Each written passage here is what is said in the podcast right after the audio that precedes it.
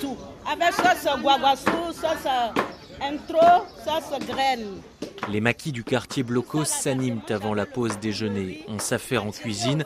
Étudiants et travailleurs viennent s'asseoir quelques instants autour des tables de l'espace Port-Royal. Poisson fumé, de la viande. Un restaurant qui draine près de 400 clients chaque jour en semaine. La reprise est là pour le plus grand bonheur du propriétaire Jean-Jacques Bianchi. Mais le rebond de la pandémie et le nouveau variant Omicron lui font craindre le pire. La nouvelle variante peut, peut couper. Je crains qu'elle coupe on a repris à 70-80%.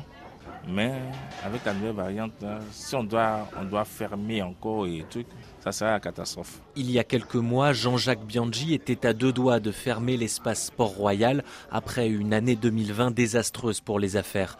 En tant que porte-parole d'un collectif des tenanciers de maquis de Cocody Blocos, il demande au gouvernement d'anticiper et d'aider les restaurateurs si le variant Omicron prenait de l'ampleur. La première fois, on n'a pas reçu d'aide, rien n'est venu à notre niveau. Donc euh, si ça doit se passer, il faut que bon, le gouvernement mette la main à la pâte pour qu'on puisse relancer. Sans quoi, ça fait plus de, de, chômeurs.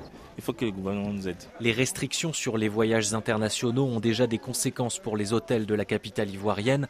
L'annulation du forum de la Banque africaine de développement la semaine dernière en est un symbole. Les pertes sont importantes alors qu'il y a encore dix jours, les hôteliers entrevoyaient un retour à la normale.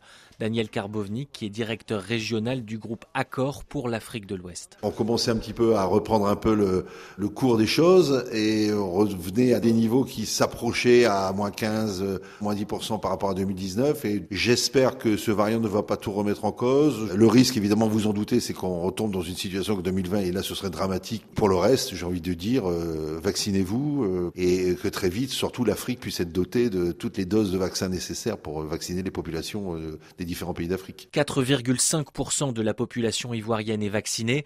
L'idée d'un pass sanitaire pour entrer dans les bars et restaurants, amorcé en septembre par gouvernement, n'a pas encore été mise en œuvre.